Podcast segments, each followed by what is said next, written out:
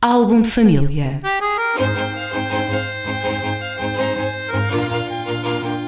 A origem e a evolução das famílias e dos seus sobrenomes.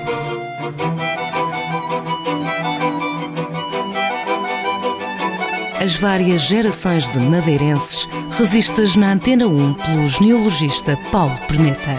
Álbum de família.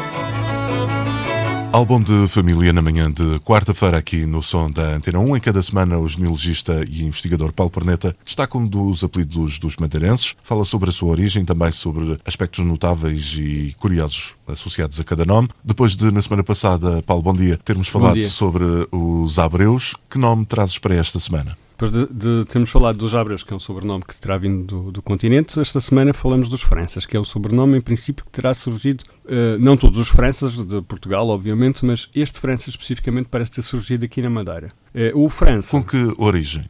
Uh, há, há algum sentido etimológico da palavra que possa explicar o seu surgimento? É, alguma alcunha? À, à, à, Idade Média, portanto, o, o, primeiro que terá vindo aqui para a Madeira é um André Gonçalves, que, que aparentemente veio da Polónia. Ele era a Polónia nessa altura era, era chamada uh, era vulgarmente conhecida como Alemanha eh, portanto, juntavam tudo, não é? Aquilo era longe de Portugal, não sabiam exatamente distinguir os territórios, aquilo era tudo Alemanha. Então ele era o André Alemão. Não sei se o França tem relação com isso, porque eram territórios francos, não é? Não sei se o, Fran se o França tem, tem relação com essa origem do André Alemão, uh, mas a verdade é que ele emana dali. Do, a origem é, é este André Alemão, no França aqui da Madeira. Portanto, esta, esta família estabelece, ela é, é, inicialmente documentada, portanto, este André Alemão aparece na Carta de Sesmarias que é dada ao Henrique Alemão, também um outro, uh, uma outra personagem misteriosa aqui da ilha que se estabelece ali na Madeira do Mar, e quando na, é-lhe a carta de Sesmarias, o André Alemão aparece no lado de cima, portanto, ele, ele já vem nessa carta de Sesmarias e está como vizinho do, do, do Henrique Alemão, no que será hoje o Arco da Calheta, ou, portanto, aquelas zonas por ali para cima. Ele depois aparece-nos com o seu morgadinho no Estreito da Calheta, eu não sei como é que de um lado passou para o outro, porque ele efetivamente inicial, inicialmente parece estar no arco. Uh, depois, o morgadio em si dos Franças é no Estreito. E é, e é onde eles têm, é, são, são patronos da igreja, do, têm os túmulos lá, ou tinham, na, na antiga igreja do Estreito. Um, Porquê que dizes que tinham? Foram retirados, entretanto? Porque a igreja foi demolida e os túmulos foram retirados. Alguns eu sei que estão ali na, no Museu de Arte Sacra, naquela varanda. Tem lá dois túmulos que são de dois irmãos que são, são desta família. E que vieram da Capela Mor da antiga igreja do, do Estreito. Um, estes Franças foram uma das famílias mais poderosas aqui da Madeira, ligaram-se com muitas famílias uh, nobres, tiveram sempre um morgadio bastante rico, tiveram envolvidos em em, muitas, uh, em muitos episódios engraçados. Queres, queres nomear alguns desses?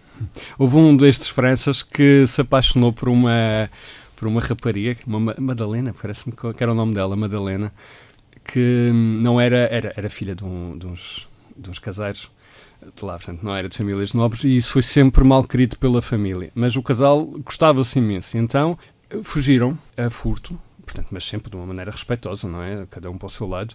Não havia cá, uh, não havia cá essas uh, confianças. Uh, mas embarcaram-se os dois juntos e em segredo para o, para o Coração, para se casarem no Coração. A viagem foi bastante atribulada. Levaram muito tempo, mais de um mês, muito tempo mesmo para chegar ao Coração, porque foram, inclusive foram capturados por um navio pirata uh, que os levou para, para a Martinica e onde, onde ficaram um certo tempo com o capitão a negociar o resgate que ia entregar, porque aquilo não era como nos filmes, não é? Os, os, os piratas não, não entravam por lá dentro matando toda a gente, não, simplesmente apresavam o navio e depois havia uma negociação e davam uma parte da carga e continuavam. Uh, chegaram ao Coração e efetivamente casaram lá, casaram no Coração e voltaram para cá. Uh, não, a ideia deles inicial era fazer vida no coração. Quando chegaram lá, viram que aquilo não era bem o que estavam à espera e com muitas saudades acabaram voltando para cá. Ele gastou uma fortuna nesta viagem. Uh, mas na verdade, eles acabaram. Talvez é uma daquelas situações de conto de fada. Não sei se ela alguma vez foi aceito pela família, mas a verdade é que ele voltou e a sociedade teve que os aceitar. Portanto, este casal teve filhos e, e são antepassados de uma série de gente aqui na Madeira. É, é, é, curioso porque ela, ela, a Madalena, é conhecida pela Madalena dos Pés Grandes. Não sei quem é que pôs esse, essa alcunha a circular, mas quando o Henrique Henrique Noronha uh, fala dela, uh, penso que é ele, chama-lhe a Madalena dos Pés Grandes, portanto deve ter sido qualquer qualquer mau epíteto que foi que veio, qualquer que vingançazinha. Muito bem, mas algum aspecto sobre o apelido França que queiras destacar? O, um dos morgados França casou com uma inglesa no, no século XIX e esta inglesa veio, portanto, ele tinha que vir cá tratar de, de, de passar uma temporada a tratar de, de assuntos relacionados às propriedades e às coisas que tinha cá na Madeira. Ele morava em Londres e trouxe-a consigo. E esta inglesa escreveu um dos relatos mais interessantes, inclusivamente ela pintava, ou, uh, julgo que eram aguarelas, e, e portanto, ilustrou o próprio livro, escreveu um dos relatos mais interessantes de, de, que existem do século XIX sobre a Madeira, descrevendo o tempo que ela passou cá. E, os, portanto, descrevendo os costumes, aquilo que ela via, até algumas viagens turísticas que ela fez, como ao Santo da Serra, passeios que deu aqui na ilha, os, os costumes que foi observando bem característicos dos madeirenses, que para ela eram exóticos, desconhecidos até a anátema. Portanto, esse relato sobreviveu até hoje e, hoje em dia está até relativamente bem divulgado. Uh, estes Franças ainda hoje estão bastante difundidos por toda a, a ilha, o sobrenome é, é, relativamente comum, está presente em várias famílias, como os Pimenta de França, os Veiga França, tem uma série de Franças também da Ponta Delgada, onde eles se estabeleceram muito num, num, período muito, muito inicial. Muito bem. Ficamos então com o apelido França, esta semana no álbum de família. Para a semana que nome trarás aqui à rádio? Uh, Drummond. Drummond, Escórcio Drummond, é o mesmo apelido. É o mesmo?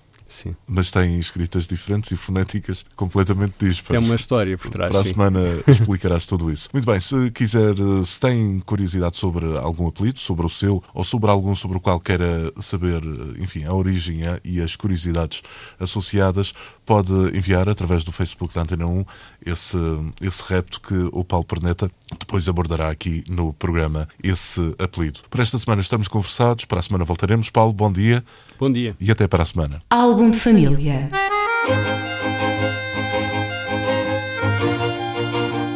A origem e a evolução das famílias e dos seus sobrenomes.